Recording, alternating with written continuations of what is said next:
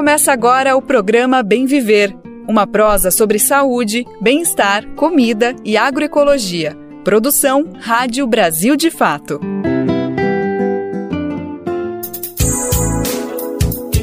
Hoje é terça-feira, dia 16 de maio de 2023. Estamos chegando com mais uma edição do nosso querido programa Bem Viver, uma produção do Brasil de Fato.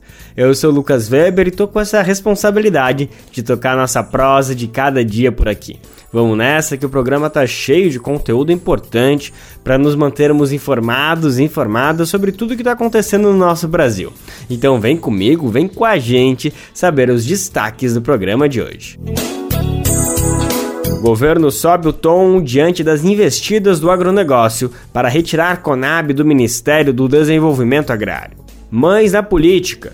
Luta vem mudando o cenário de dificuldade histórica. E no final do programa, como o ensino de balé se tornou uma política de Estado em Cuba. Brasil de Fato, 20 anos. Apoie e lute.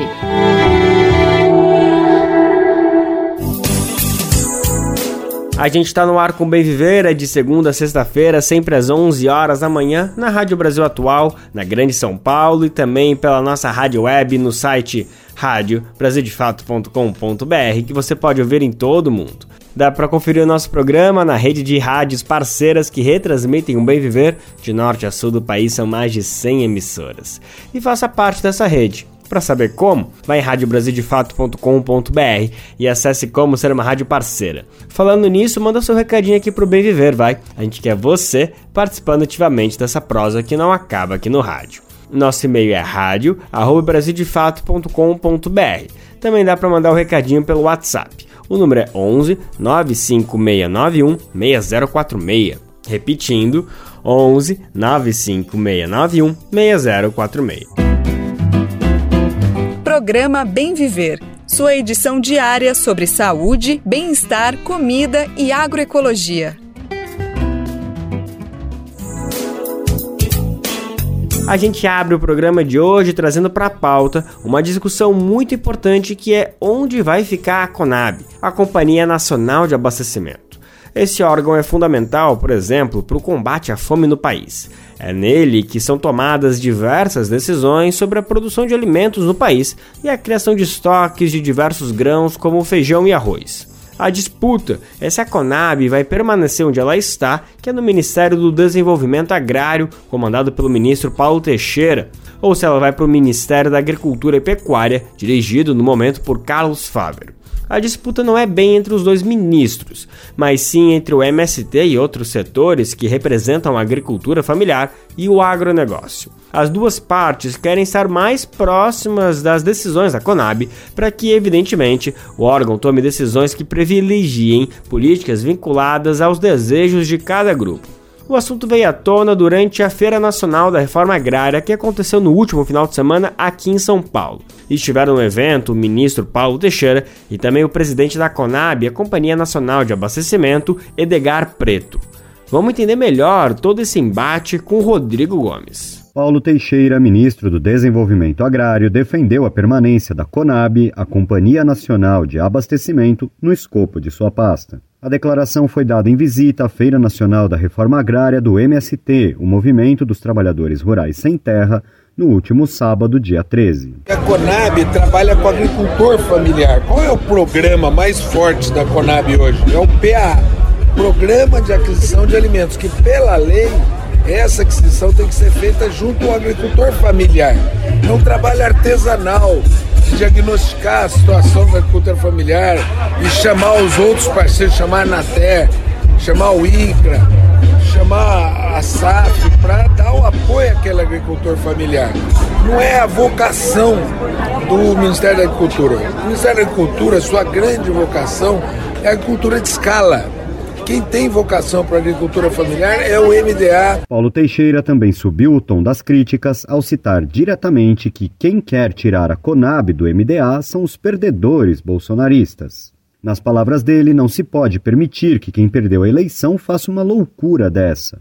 O ministro ainda questionou por que o setor do agronegócio não deixa o agricultor familiar crescer e produzir em paz. Edgar Preto, presidente da Conab, também defendeu a permanência do órgão no Ministério do Desenvolvimento Agrário. O presidente Lula decidiu.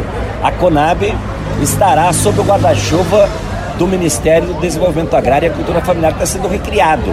A Conab não vai deixar de prestar nenhum dos, dos trabalhos, das políticas que sempre fez para o agro, que vai muito bem. Conab fez agora, semana passada, o anúncio de mais uma super safra. Nós vamos colher 312 milhões de toneladas de grãos, o que é muito bom para o nosso país. Por outro lado, vai ser a menor safra de arroz dos últimos 23 anos. É a menor lavoura plantada de feijão desde 1988. O presidente da Conab lembrou ainda que Lula venceu as eleições e tem o direito de implementar seu projeto em seu governo. Edgar destacou que a Conab já tem uma decisão do presidente Lula que foi respeitada pelo conjunto dos movimentos, inclusive o MST. Ao mesmo tempo, ele cobrou que a medida deve ser respeitada pelos outros setores. A manutenção da Conab no MDA é um desejo do MST e foi levada a Lula logo após a eleição. Gilmar Mauro, coordenador estadual do MST em São Paulo, defendeu que a Conab fique na alçada do MDA. O movimento defende a permanência da Conab no MDA. Conab cumpre um papel estratégico, inclusive, dentro daquilo que o Lula, uma das principais bandeiras que o Lula defendeu na campanha, que é o combate à fome. De olho nas atribuições de estocagem de preços mínimos da Conab, a Frente Parlamentar do Agronegócio tem defendido a mudança de pasta. No caso, a ida do órgão para o Ministério da Agricultura e Pecuária. A ideia também tem apoio do chefe da pasta, ministro Carlos Fávaro. De São Paulo, da Rádio Brasil de Fato, com reportagem de Igor Carvalho e José Eduardo Bernardes, locução Rodrigo Gomes. Vamos seguir falando sobre a feira. Como a gente comentou ontem no programa, durante o evento, o Brasil de Fato realizou uma transmissão todos os dias, trazendo a quente tudo o que acontecia na feira. Nessa cobertura saiu muita coisa importante que a gente vai seguir compartilhando aqui no Bem Viver ao longo dessa semana. Hoje, por exemplo, temos uma entrevista com Kelly Mafor, Atualmente, ela está licenciada do cargo na direção nacional do MST. Isso porque ela assumiu neste ano o cargo de secretária nacional de Diálogos Sociais. Ela acompanha o Ministério da Secretaria-Geral da Presidência. Quem conversou com ela foi a jornalista do Brasil de Fato, Camila Salmásio, que estava na apresentação do programa durante o domingo quando conversou com a Mafor. A gente vai conferir agora o Papo das Duas. Agora aqui com a presença generosa da Kelly Mafor, membro licenciada da Coordenação Nacional do MST e atual, e, é, aliás, e secretária nacional de Diálogos Sociais e Articulação de Políticas Públicas do Governo. Kelly, muito prazer estar aqui do seu lado, muito obrigada pela sua participação aqui na rádio, seja bem-vinda, viu? Obrigada, Camila. Eu que agradeço e trago aqui também né, a nossa contribuição é, a você e a toda a sua audiência. Muito obrigada. Eu não tenho como começar não te perguntando como que você está avaliando, né? São cinco anos sem feira por vários motivos, pandemia, enfim, a gente também teve uma proibição do uso do Parque da Água Branca e agora a gente vê muita gente passando nesses quatro dias de evento aqui no parque, muita gente usando o boné do MST em apoio, né? Um símbolo de apoio aí ao movimento num momento tão crucial que o MST está vivendo também diante de uma possível CPI, uma investigação então, qual que é o balanço que você faz desse evento? Que bom que voltou a realização da quarta Feira Nacional da Reforma Agrária. O Estado de São Paulo ganha muitíssimo, especialmente a cidade de São Paulo. E eu acompanho as realizações da, das feiras da reforma agrária desde a primeira edição. E eu vejo o quanto que esta quarta edição ela demonstra uma grande maturidade por parte dos trabalhadores e trabalhadoras sem terra, assentados e acampados de todo o país, mas também das cooperativas, das associações. Então, a gente, esse, esse ano, né, sem realização da feira, eu tenho a impressão que é, também houve um represamento, né? Mas Sim. um represamento que tem um lado positivo, que é de caprichar ao máximo na organização, na diversidade da produção e é, mesmo na, na receptividade né, por parte é, de cada pessoa que passa pela feira, para para conversar com os feirantes, a gente vê o quanto que cada um está com vontade de falar também, falar da sua região, do seu estado, das dificuldades da luta pela reforma agrária. Então eu penso que houve um crescente né, dessa quarta edição para as anteriores, que já, já eram muito boas Mas agora há um crescente muito grande e a gente está tendo reconhecimento. São 25 toneladas de alimentos, né, Kelly? Para 24, é, de 24 estados, a gente está ouvindo aí é, o beneficiamento de 20 entidades sociais aqui na Grande São Paulo. É, a gente teve isso na linha de frente aí com o MST. Como que você avalia o fechamento com isso? Por que, que vocês escolheram fechar esse evento com doações?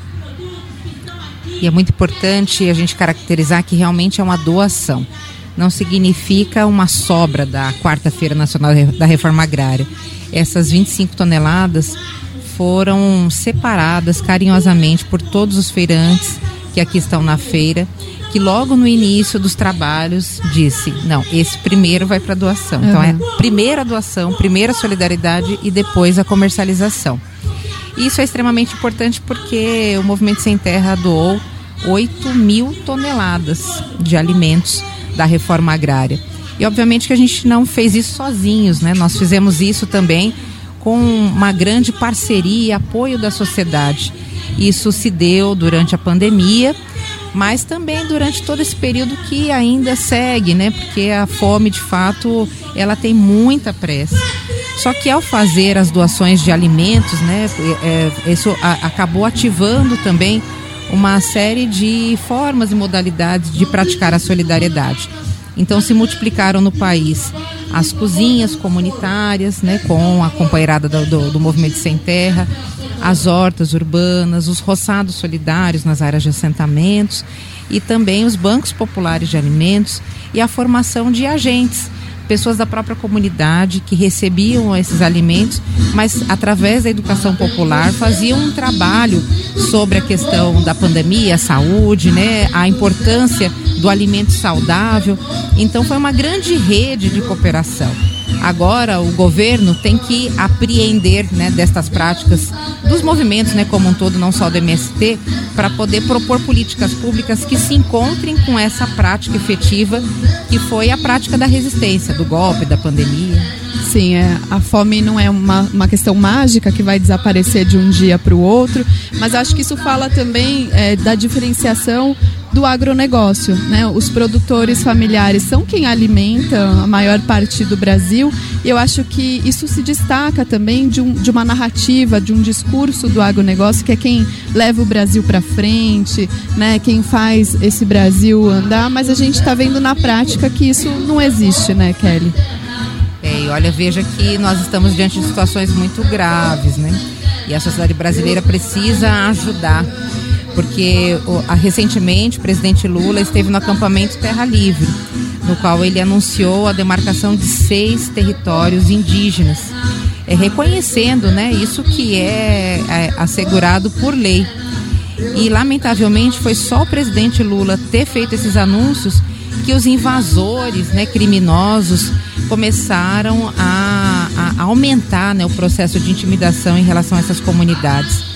A Secretaria-Geral da Presidência, a qual eu integro e faço parte, está coordenando um processo de desintrusão de uma terra pública, né, que é a retirada de invasores de uma terra pública, também uma terra indígena, lá no município de Santa Luzia, no Pará, onde nós estamos, re, nós queremos restituir aquela a, aos indígenas a, o seu território, porque há 50 anos eles estão sofrendo com invasores, com madeireiros, até com uma estão sofrendo com é, pessoas criminosas associadas né, ao, ao, tráfico de drogas. Então, nós estamos falando de 200 mil hectares nessa né, desintrusão. Então, o governo federal ele tem, ele está predestinado, né, a poder fazer justiça no campo. E quem tiver dentro da lei, quem tiver produzindo, vai ser beneficiado. Agora, aqueles invasores, aquelas pessoas que querem invadir território indígena, quilombola, território de assentamentos, né? E querem só né, ter, obter lucros, para esse realmente a justiça vai ser implacável, porque nós precisamos enfrentar essa situação de fome no nosso país. Somos o maior, o terceiro maior produtor de alimentos do mundo, exportamos para 180 países. É impossível a gente ter uma situação como essa. Mais da metade do povo brasileiro em insegurança eh, alimentar e 33,1 milhões de pessoas passando fome. Isso é inadmissível. Não, com certeza. E eu acho que foram muitos anos de desmonte que agora a secretaria tem um grande desafio pela frente, né? Eu queria saber um pouco mais da sua atuação, quais são os principais desafios. A gente acabou de completar 100 dias de governo, já tem algumas ações anunciadas, mas existe ainda uma dúvida, Kelly, que eu acho que todo mundo gostaria de te perguntar, que é a presença do MST no governo também. Como vocês avaliam a importância disso nesse momento? Momento que Lula ganha as eleições e a gente tem a oportunidade de trazer é, essa sabedoria do MST, esse conhecimento desses 40 anos para dentro do governo e auxiliar também esse governo em desafios macros. Você falou da fome, mas destaca também a situação dos povos indígenas e tradicionais, que foi, é, eu não tenho outra palavra para dizer, mas lamentável durante o governo Bolsonaro. Quantas vidas a gente perdeu nesse sentido também, né? Sem dúvida. E nós estamos é, diante de uma situação que não é uma situação de normalidade, né, do ponto de vista do regime democrático brasileiro. Nós ganhamos ele, as eleições nesse país e que bom que existe Luiz Inácio Lula da Silva, uhum. com a sua força, com o seu carisma, com o seu diálogo direto com o povo brasileiro, que fez com que a gente saísse vitorioso das urnas né, na, no último dia 30 de outubro. No entanto, nós temos uma situação de fascismo né, que tomou conta é, de uma parcela da sociedade brasileira. E isso é uma ameaça frontal às conquistas que nós obtivemos no regime democrático e nós sabemos que elas, é, elas ainda estão em incompletude, mas elas estão extremamente necessárias. Então é preciso que todas as organizações, a sociedade, ela se comprometa com o governo. E foi isso que o Movimento Sem Terra refletiu e decidiu também dispor né, dos seus militantes para poder ajudar o governo. A liderança é do Lula, a liderança dos seus ministros, mas nós, humildemente, estamos lá para poder contribuir na construção desse país né, e também deste governo para que ele possa estar mais próximo das saídas populares. Os desafios são muitos, é verdade. Mas muita coisa boa já está acontecendo, né? Nós tivemos a volta do Bolsa Família com todas as suas condicionalidades, né? Que acabam por ativar uma rede muito importante de proteção às crianças e aos adolescentes, também uma rede de proteção à saúde, do ingresso da permanência na escola. O programa de aquisição de alimentos voltou e é verdade que o orçamento dele não está da maneira como a gente gostaria. 500 milhões de reais ainda é muito pouco, mas é bom lembrar que a gente está ainda lidando com o orçamento do governo anterior. Só começando, né? Só Kelly? começando, só começando. E voltou né, o, o, Programa Nacional de Alimentação Escolar, o PENAI, que é uma lei, mas infelizmente os valores da alimentação escolar estavam completamente é, desatualizados, né? E além disso, o governo se prepara para o lançamento de uma grande agenda, que é uma agenda de combate à fome. Com esta agenda, a gente quer apoiar essas iniciativas, que a sociedade civil já tem organizado né, em relação a, ao combate à fome, mas além disso fazer entregas substantivas para que a gente possa, ao mesmo tempo, enfrentar o, o problema da fome, porque quem tem fome tem pressa, mas também entender que essa pessoa não é um beneficiário de política pública. Uhum. Quem tem fome tem direitos. Exato. E a gente quer que essas pessoas também possam participar da construção do nosso país. Acho que até essa narrativa a gente perdeu durante o governo Bolsonaro, né? Que é aquela coisa de não dar o peixe, ensinar a pescar, esse discurso mais coaching que a gente tem visto por aí. É, mas é, é muito importante destacar isso, que é básico, mas acho que as pessoas esquecem que são os direitos da população população, principalmente e que também é uma área cara para mim, hoje é Dia das Mães, a infância, né? A infância no nosso país foi muito esquecida com políticas que foram praticamente desmontadas. É, você vê um cenário mais difícil agora de recuperação ah, para a infância em geral? Claro que a fome atravessa muito a infância, mas tem várias outras coisas com relação à educação, a acesso à saúde, que também foi muito prejudicada nesses últimos anos, né, Kelly? Sim, e foi tão simbólico, né, que o, o Lula nessa semana ele anuncia esta grande retomada de um pacto em relação à educação. Ele está convocando né, os governos dos estados né, para serem parceiros do governo federal e a gente retomar grandes obras né, em relação à temática da educação e também as escolas de tempo integral. É como não se emocionar com aquela imagem tão bonita né, do Lula sendo abraçada por crianças né, de educação infantil que de uma maneira né, tão sincera foram ali abraçar, reconhecer né, a importância é, que é do presidente se importar com a infância do nosso país. Então, com certeza será um conjunto de entregas muito importantes em todas as áreas e também na área da educação. E o Lula está predestinado, ele tem muita pressa, ele está muito animado e ele tem feito com que todos os seus ministros possam acompanhar esse ritmo. Ele sabe o quanto que é importante a gente conseguir fazer entregas rápidas. É por isso que ele toca em todos os temas da pauta social, mas ele também mexe nos temas econômicos e questiona essa situação que nós temos que é extremamente desigual da gente ter os juros mais abusivos do mundo. É, o, o, nós temos que somar outras vozes à voz do nosso presidente Lula, que tem denunciado essa taxa de juros ela é abusiva, ela somente favorece especuladores e nós não podemos aceitar essa situação. E, ai, Kelly, eu queria ficar conversando, prosseando mais um pouco aqui, mas a gente vai continuar com a programação. Mas antes, é, queria uma última pergunta que é: a, o MST está tendo uma boa oportunidade aqui na feira também com esse diálogo com a população. Quem não conhecia ou quem estava ali suspeitando alguma coisa, teve a oportunidade de conversar com produtores, gente organizada, degustar uma alimentação ali saudável também na culinária da terra. Como é que a população pode agora continuar esse diálogo com o MST, né? Em que canais a gente pode continuar, contribuir, apoiar o movimento nesse momento, mas também por um longo período, pelos próximos 40 ou 80 anos que o MST está fazendo, 40, mas vem muito por aí, porque acho que tem muito a fazer ainda nesse Brasil, né? Sim.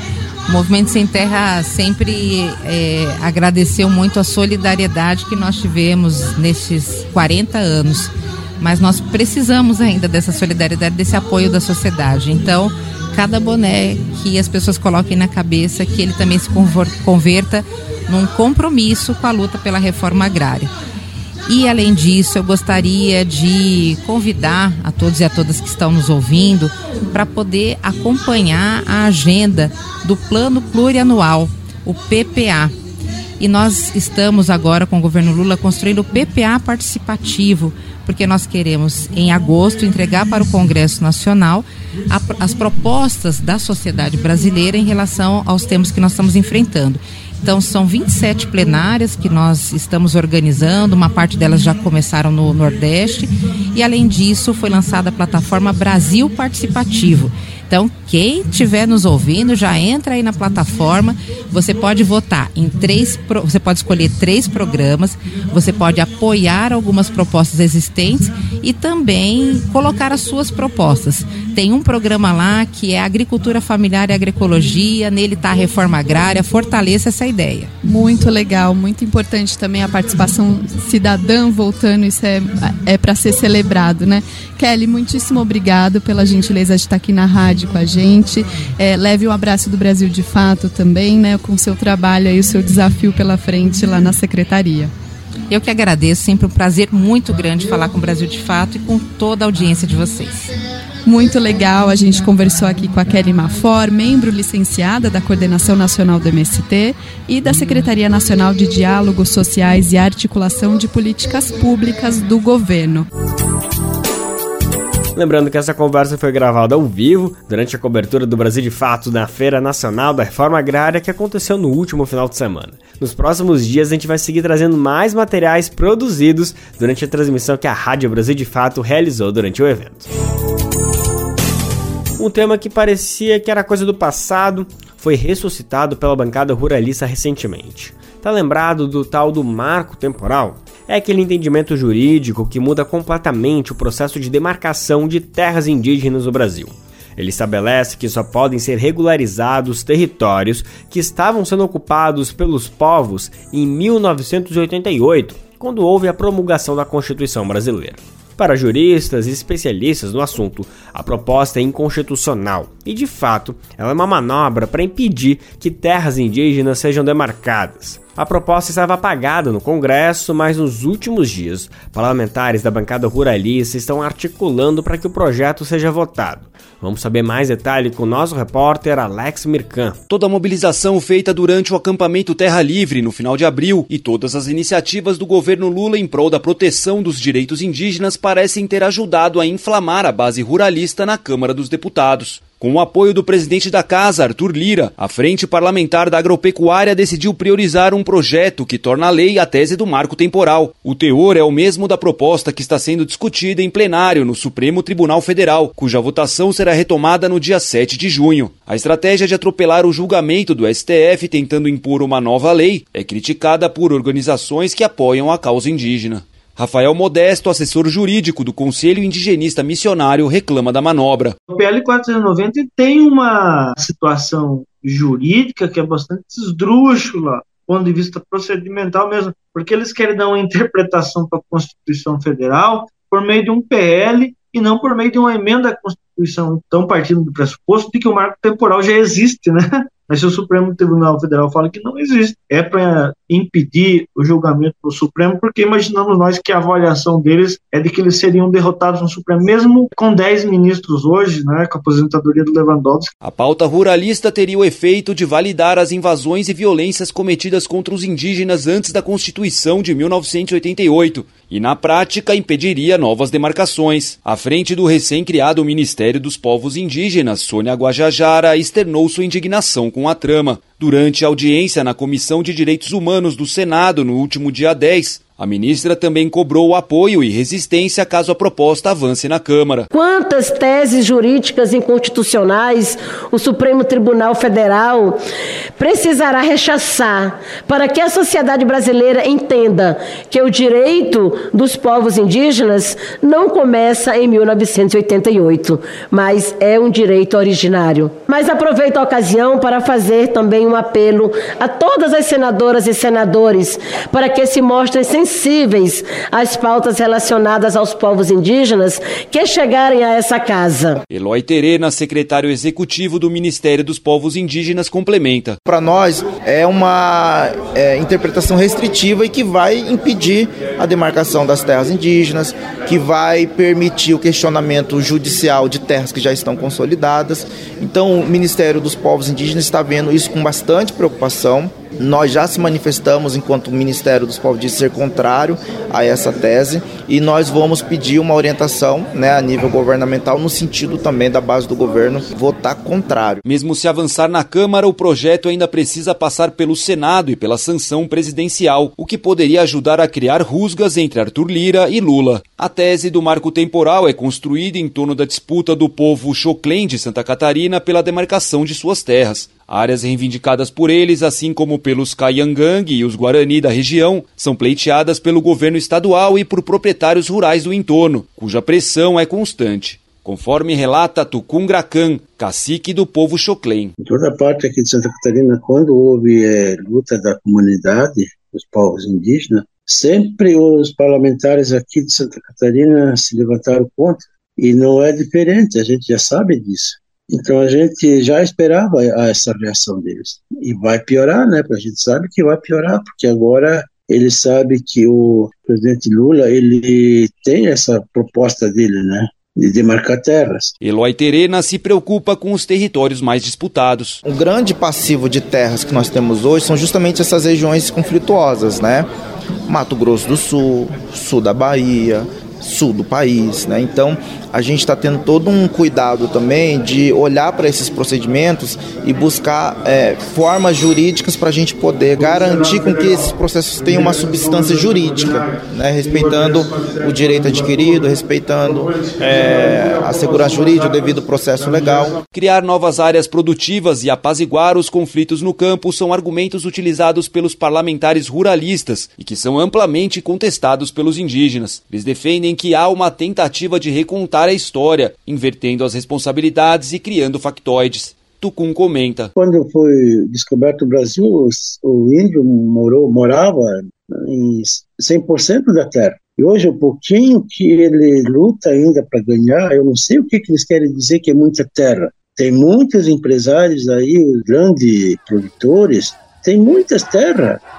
Tem gente aí que tem para para sentar muita gente. De Brasília para a Rádio Brasil de Fato, Alex Mirkan. O Instituto do Patrimônio Histórico e Artístico, o IFAM, não autorizou a retomada das obras da futura estação da Praça 14 Bis da linha 6 Laranja do metrô de São Paulo. O motivo é um parecer técnico divulgado no último dia 9, que revela o surgimento de novas peças que podem ser da comunidade negra do quilombo do Saracura, no bairro do Bexiga. Em fevereiro, a obra já havia sido interrompida porque foram encontradas outras 300 peças, que datam do século XIX ao início do século XX. O coletivo Saracura Vai Vai pressiona o IFAM por uma avaliação do solo na área. Vamos saber mais detalhes e mais informações com Leandro Martins, da Rádio Nacional. O IFAM, Instituto do Patrimônio Histórico e Artístico Nacional, deu parecer contrário à retomada de obras do metrô em São Paulo. Por isso, as escavações da estação 14 bis, linha 6, estão impedidas de continuar, pelo menos por enquanto. O parecer do IFAM, contrário à retomada dos trabalhos no futuro terminal, é justificado pelo surgimento de novas evidências sobre a ocupação do quilombo Saracura no local. Em março deste ano, devido ao período de fortes chuvas, a escavação foi paralisada. Em abril, a empresa pediu autorização para retomar a obra, mas o pedido foi negado pelo IFAM. O sítio arqueológico foi encontrado em junho do ano passado, quando a equipe da concessionária Aciona, responsável pela linha 6 do metrô, encontrou a 3 metros de profundidade vestígios com mais de dois séculos de antigos moradores da região. Desde então, as obras têm sofrido paralisações por determinação judicial. O objetivo é a retirada dos materiais antes da retomada dos trabalhos. De acordo com arqueólogos do IFAM, os materiais encontrados são de quilombolas, descendentes de povos escravizados, já que o local, que fica na região central de São Paulo, era ocupado por africanos no início do século XIX. O IFAM vai emitir ofícios sobre o caso para a Fundação Cultural Palmares e os Ministérios da Igualdade Racial e dos Direitos Humanos e Cidadania. O caso deve ser avaliado também pelo Ministério da Cultura. Da Rádio Nacional em São Paulo, Leandro Martins. Entre o material encontrado são fragmentos de objetos cerâmicos, louça, vidro e couro. A análise também associa que o material pode ter relação direta com atividades de religiões de matriz africana. A estação do metrô está sendo construída onde funcionou a escola de samba Vai Vai, tradicional em São Paulo e campeã por diversas vezes do Carnaval Paulista. Até o momento, ela não tem uma nova sede. Ontem, motoristas de aplicativo realizaram uma paralisação nacional que atingiu ao menos 14 cidades do país. O principal objetivo era pressionar as empresas Uber e 99 por melhores condições de trabalho. A gente vai saber mais detalhes de como foi a ação e qual foi o impacto na reportagem com o Rodrigo Durão. Nessa segunda-feira, dia 15, motoristas de aplicativos em ao menos 14 cidades do país paralisaram o trabalho para pressionar as empresas. Em especial, a cobrança teve como foco a Uber e a 99 por melhor remuneração. Os trabalhadores demandam um valor mínimo de R$ 10 por corrida e R$ 2 por quilômetro rodado. Além disso, os motoristas se queixam da porcentagem que as empresas abocanham do valor pago pelo passageiro. Segundo dizem, é algo variável, com um critério que deixa dúvidas, chegando a 60%. Na mobilização, eles defendem que as empresas fiquem no máximo com 20% do que é pago pelo cliente a cada corrida. Foram colocados adesivos com mensagens diretas às empresas em automóveis que protestaram em carreatas em diversas capitais do país. O Brasil de Fato apurou que houve mobilização no Rio de Janeiro, em São Paulo, Campinas, Goiânia, Fortaleza, Salvador, Porto Alegre, Teresina, Curitiba, Brasília, Florianópolis, Recife, Manaus e Natal. Com duração prevista de 24 horas, a paralisação está marcada para terminar às 4 da madrugada dessa terça. Luiz Correia, presidente do Sindimob, que é o Sindicato dos Prestadores de Serviços por Meios de APPs do Rio de Janeiro, explicou os motivos da greve. Os motoristas já não aguentam mais ser explorados pela Uber, pela 99. As empresas tem gastos milhões em festas para funcionários em outros estados, milhões para fazer o lobby no governo federal e nos estados para que nenhum projeto venha, venha entrar, que projetos que favoreçam os motoristas, subjugando cada vez mais a classe. Luiz Corrêa cobrou ainda a regulamentação da categoria. Então a gente está lutando contra essa precarização do trabalho Né, e esperamos que o governo federal tome uma atitude e faça uma regulamentação que atenda à dor da categoria, né, que não vise somente os interesses das empresas, mas que de fato coloque barreira para as empresas, coloque nosso ganho mínimo e alguns direitos né, que hoje você, a gente é, não tem direito nenhum. No Rio de Janeiro, os motoristas saíram em carreata do aeroporto Santos Dumont. Acompanhados por um carro de som do sindicato, foram até o escritório da Uber, na Avenida Presidente Vargas. Em São Paulo, saíram do estádio do Pacaembu e seguiram até a Amobitec, que é a Associação Brasileira de Mobilidade e Tecnologia, no bairro do Itaim Bibi. A entidade reúne as principais empresas de trabalho por plataforma atuantes no país: Uber, 99, iFood, Lalamove, entre outras. Os motoristas de São Paulo entregaram uma carta no escritório da Amobitec, escrita por um grupo de trabalhadores que não se organiza em sindicato. Nela apresentam quatro reivindicações. Os temas são relacionados à valorização dos motoristas, melhoria na segurança, transparência e melhoria no transporte. Em algumas capitais, como Fortaleza e Manaus, os protestos aconteceram também com o apoio de entregadores de app com motos. A mobilização aconteceu em um momento em que viralizou um vídeo que contrapõe a empresa iFood e os entregadores. De um lado, um trabalhador sentado na calçada e do outro, uma pessoa mostrando as equipadas e descoladas instalações do escritório da empresa. Karina Trindade, presidente do Sindicato dos Motoristas de Transporte Privado Individual de Passageiros por aplicativos do Rio Grande do Sul, avalia que cerca de 70% da frota aderiu à paralisação em Porto Alegre nesta segunda-feira. Então, nossa manifestação hoje foi bem positiva. A gente se reuniu em frente ao Beira Rio no estacionamento. Fomos até a sede da 99, chegamos lá, estava fechada, porque ela abre todos os dias 9, hoje resolveu não abrir para não receber os trabalhadores. Entramos lá e colocamos o nosso documento fixado na porta, nós achamos um absurdo. Em seguida, os motoristas da capital gaúcha foram ao Tribunal Regional do Trabalho, onde tiveram uma reunião agendada, e depois para o escritório da Uber. Ao Brasil de Fato, a Amobitec informou que respeita o direito de manifestação. Além disso, disse que as empresas associadas mantêm abertos seus canais de comunicação com os motoristas parceiros, reafirmando a disposição para o diálogo contínuo. Confirmando a variabilidade e a falta de critério nítido sobre a porcentagem por corrida que fica com a empresa, a Uber disse que essa taxa deixou de ser fixa em 2018. Foi quando, diz a Uber, aprimorou seu modelo para equilibrar as variações entre o preço pago pelo usuário e os ganhos do parceiro. Assim, nas palavras da nota, existe uma oscilação natural para cima e para baixo. Em todas as viagens, diz a Uber, o motorista parceiro sempre fica com a maior parte do que é pago pelo usuário. Por fim, a plataforma informou que a média global da taxa de intermediação no quarto trimestre de 2022 ficou abaixo de 20%. Já a 99 respondeu que, se o motorista faz ao menos 10 corridas na semana, a empresa incorpora 19,99% do valor pago pelo passageiro. É o que chamam de taxa garantida. Ambas as empresas e a Bomitec foram questionadas sobre as reivindicações da greve. O assunto, no entanto, não apareceu em nenhuma das respostas. De São Paulo, da Rádio Brasil de Fato, com reportagem de Gabriela Moncal, Rodrigo Durão.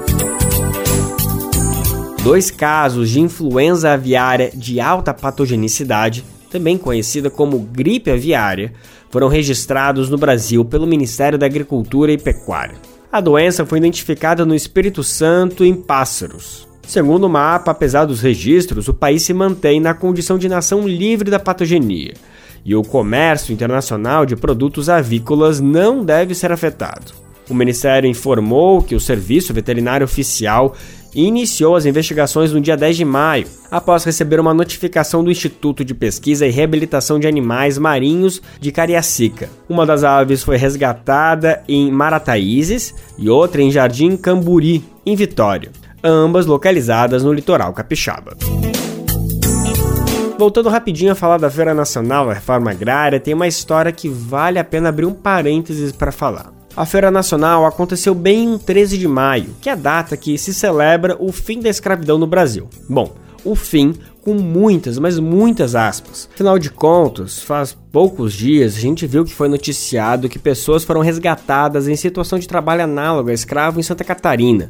A gente sabe que não é a mesma coisa, mas sim, tem muita relação e uma é decorrente da outra. Isso não é opinião minha, nem aqui do Brasil de fato. São diversos especialistas que já traçaram essa cronologia. Esses pesquisadores explicam que a lei que pôs fim à escravidão não pôs de fato porque ela não veio acompanhada de outras medidas para dar suporte. Por exemplo, distribuição de terras para essa população, ou também conhecido como reforma agrária. Pois é, não sei se você já tinha feito essa relação, mas as coisas sim têm muita ligação uma com a outra. Nossa repórter Gabriela Moncal preparou um material ouvindo sem terra que estavam na feira para entender melhor como se liga a reforma agrária e a luta antirracista no Brasil. Vamos conferir a reportagem com Daniel Lamir. Jaqueline Franco, ativista do MST, Movimento dos Trabalhadores Rurais Sem Terra, viajou de Gurinhatã, em Minas, até a capital paulista para participar da Feira Nacional da Reforma Agrária. Nas palavras de Jaqueline, a abolição da escravatura tinha que ter vindo acompanhada de terra em 1888. Não veio e até hoje se nega terra para o povo. Ela afirma que a reforma agrária para a população negra é reparação histórica ali perto do chamado Café Literário Maria Carolina de Jesus, onde Jaqueline estava com outras assentadas, Fernando Alves, professor de atualidades da UNEAFRO, chegava à feira. Vinha de uma aula aberta sobre o 13 de maio, organizada com todos os núcleos de cursinhos populares da UNEAFRO em São Paulo. Quando a gente fala uma falsa abolição, primeiro, sobre o aspecto do Estado, que nos deixou ao léu é, os nossos antepassados e nos, não nos deu condições de sair da, desse processo de miserabilidade, né? É, quanto sobre o aspecto também da própria sociedade, de compreender que o, o que aconteceu né, até 1888 sobre a ótica é, do açoite, da, da, da escravização, é, ainda está acontecendo nos nossos dias de hoje.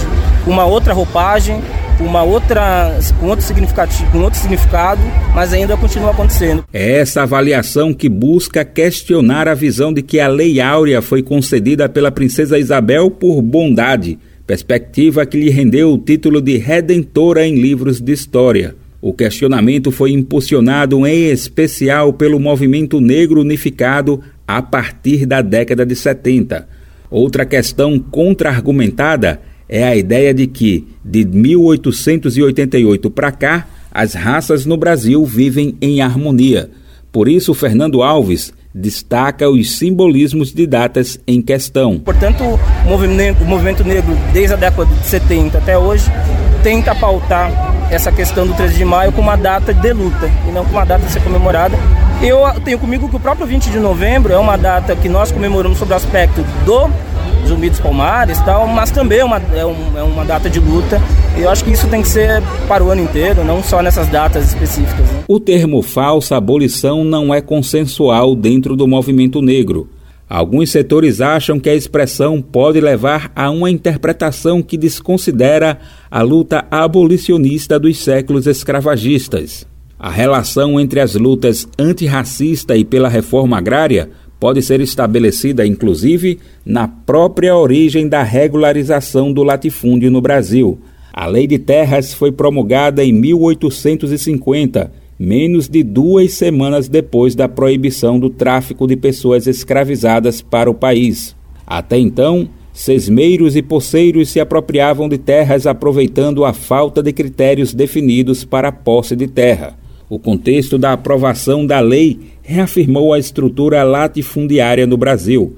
A legislação regulariza escrituras de grandes propriedades e impõe dificuldades para pequenos produtores. Por pressões nacionais e internacionais, a elite e a monarquia já anteviam que o fim formal da escravidão não demoraria a acontecer.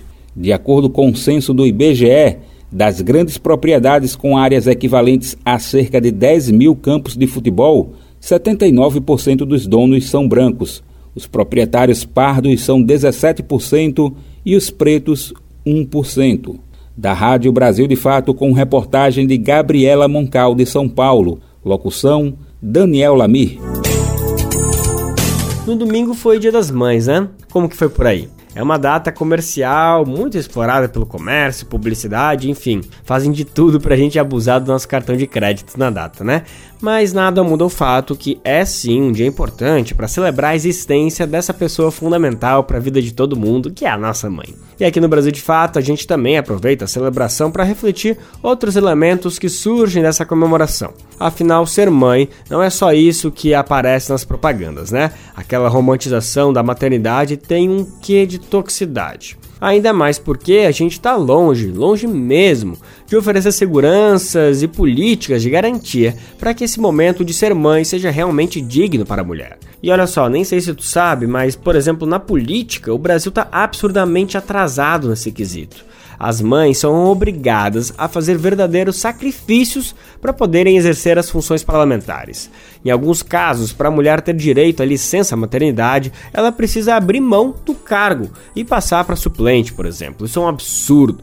Nossa repórter Talita Pires conversou com parlamentares que explicaram melhor onde o Brasil peca e feio nesse quesito. Vamos conferir com Daniel Lamir. Maternidade e política institucional foram historicamente assuntos separados.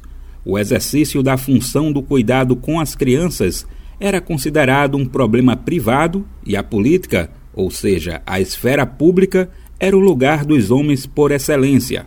Quando mulheres conseguiram romper as barreiras para a participação política e chegar a cargos eletivos, silenciavam sobre o cuidado com os filhos, um exemplo dessa realidade é a trajetória da deputada federal Juliana Cardoso, do PT. Ela foi vereadora da cidade de São Paulo por quatro mandatos. Em 2014, quando teve seu segundo filho, ela teve que voltar ao gabinete apenas 13 dias após o parto, como lembra. A vida das mulheres no parlamento nunca foi fácil. Eu tive que voltar com o Luiz com 13 dias de recém-nascido. Eu tive que escolher entre a licença maternidade e continuar na Câmara para que a equipe do coletivo pudesse ter a continuidade do seu trabalho. Isso porque se ela tirasse uma licença, teria que passar o mandato para o suplente, causando a demissão de assessores que compunham seu gabinete, como explica. Portanto, não dava naquele momento para eu poder abrir mão de 22 profissionais que estavam em torno do mandato para poder ficar com meu bebê em casa. Há alguns anos, no entanto, o assunto vem sendo pautado nos espaços institucionais da política por mulheres. Amparadas pelo ressurgimento do feminismo na última década, decidiram que era hora de juntar a maternidade e a política. Uma das expoentes desse movimento é a deputada federal Sâmia Bonfim, do PSOL paulista.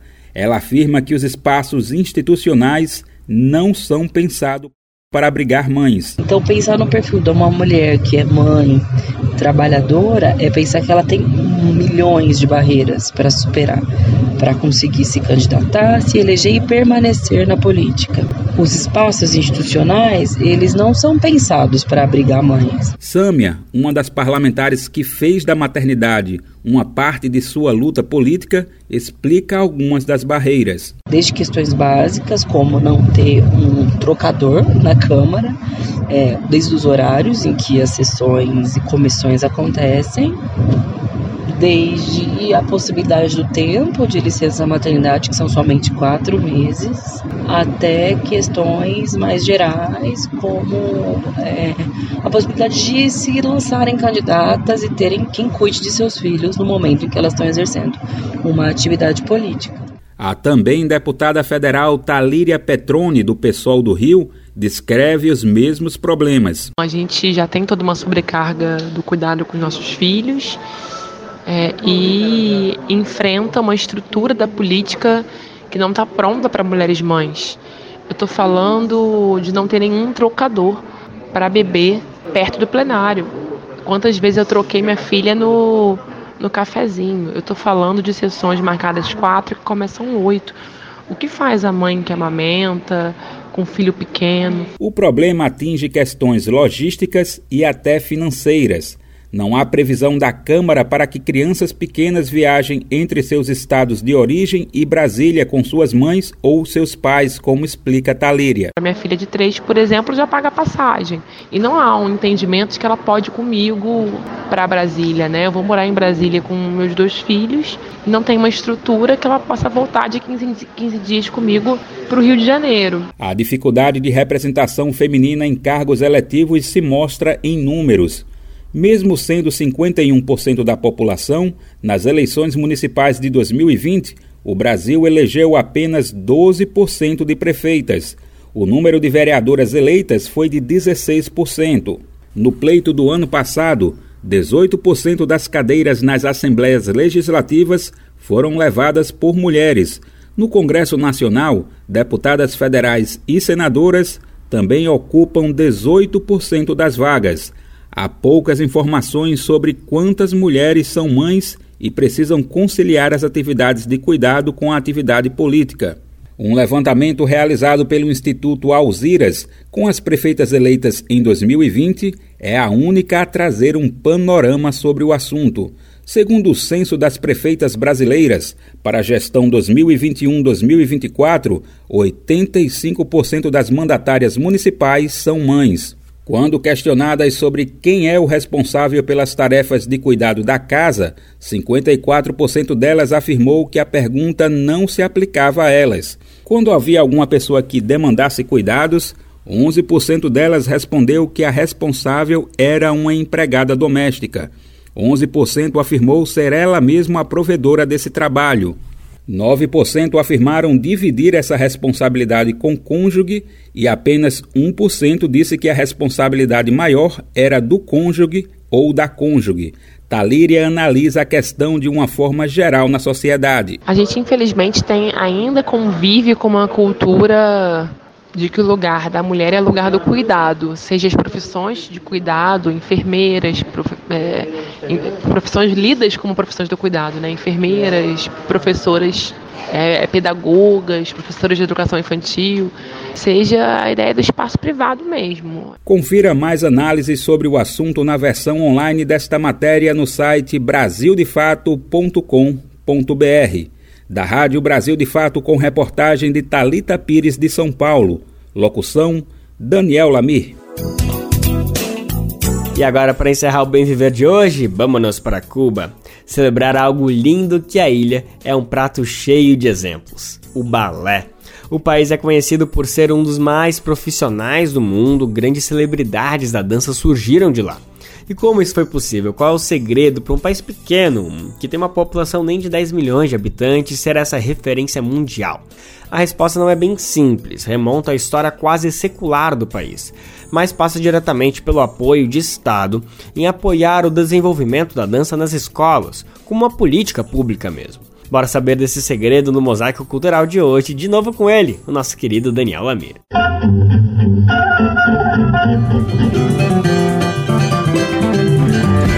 Mosaico Cultural, uma produção Rádio Agência Brasil de Fato.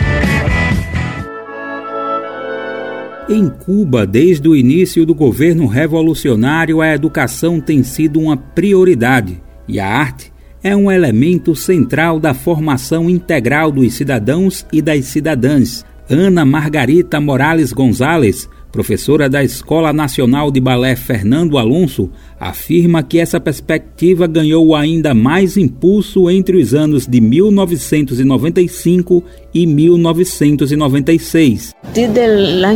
A partir de 95, 96, quando a batalha de ideias começou a se desenvolver, toda a educação artística ganhou impulso. O que são hoje as oficinas vocacionais foram processos criados onde todas as crianças tiveram a oportunidade de participar desses espaços de educação artística. Tudo significou que as crianças se desenvolveram cultural e artisticamente e tiveram outras coisas em sua formação além do espanhol e da matemática. A matemática.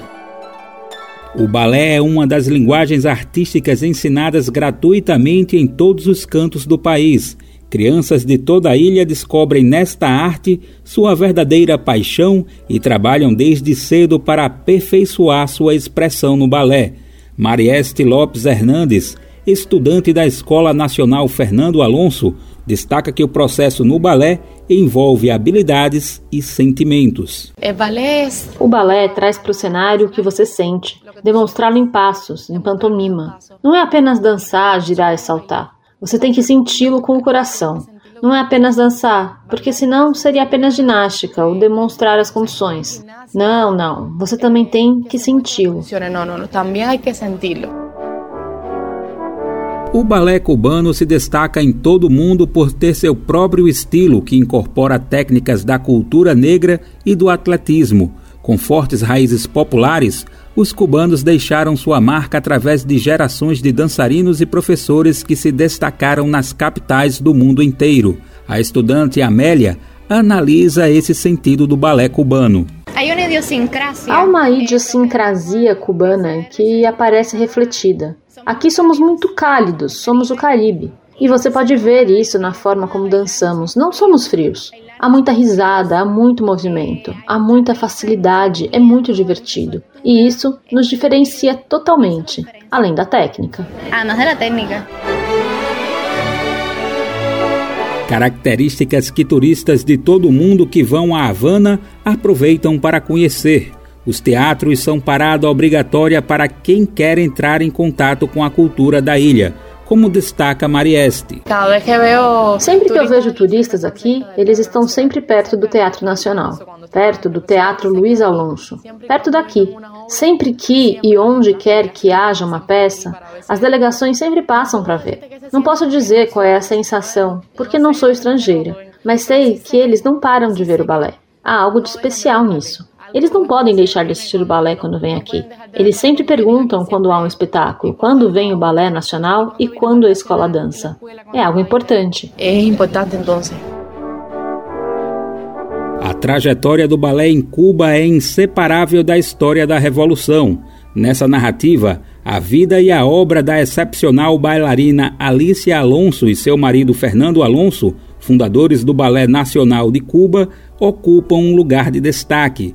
Laura Alonso, filha do casal, afirma que pessoas próximas a Fidel Castro lhe contaram da importância do balé. Em Sierra Maestra havia um médico chamado Martínez Paz, um médico ortopédico. Ele era um amigo próximo de minha família e era casado com uma bailarina.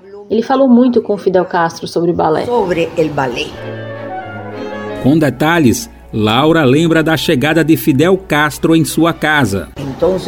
Uma vez que a revolução havia triunfado, uma noite fui até a cozinha para roubar um doce da geladeira. Bateram na porta e eu a abri. Lá estava Fidel e ele me perguntou se minha mãe estava lá. Eu disse a ele que não. Ele me perguntou novamente se meu pai estava lá. Eu respondi que sim e corri para o quarto dele. Quando entrei, disse: Pai, o senhor não sabe quem está aqui. Fidel entrou, sentou-se na cama. Naquela noite, meu pai se lembra de ter conversado por muitas horas com Fidel. E Fidel se puso, disse que falaram muitíssimo.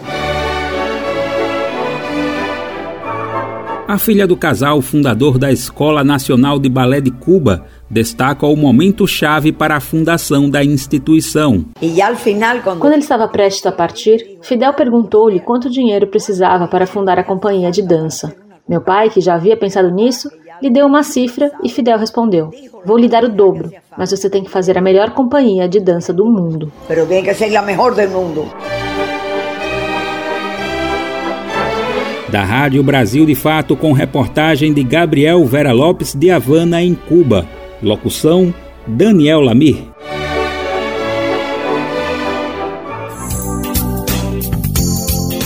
Bem Ver de hoje fica por aqui. A gente está de volta amanhã, quarta-feira, em mais uma edição inédita do nosso programa. E quem vai estar tá por aqui é ele, Daniel Amir. Eu tô de volta na quinta-feira, cheio de saudades. O Bem Viver vai ao ar a partir das 11 horas da manhã na Rádio Brasil Atual, 98,9 FM na Grande São Paulo ou no site radiobrasildefato.com.br. Lembrando que o Bem Viver vai ao ar em diversas rádios pelo país.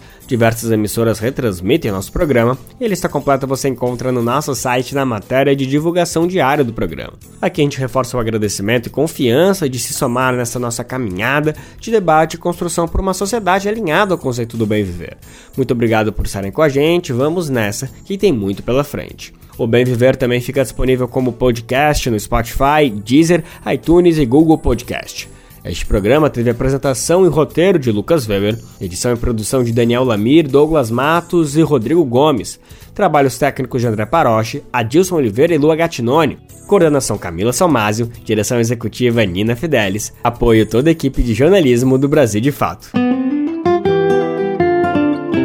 Você ouviu o programa Bem Viver, uma prosa sobre saúde, bem-estar, comida e agroecologia. Produção Rádio Brasil de Fato.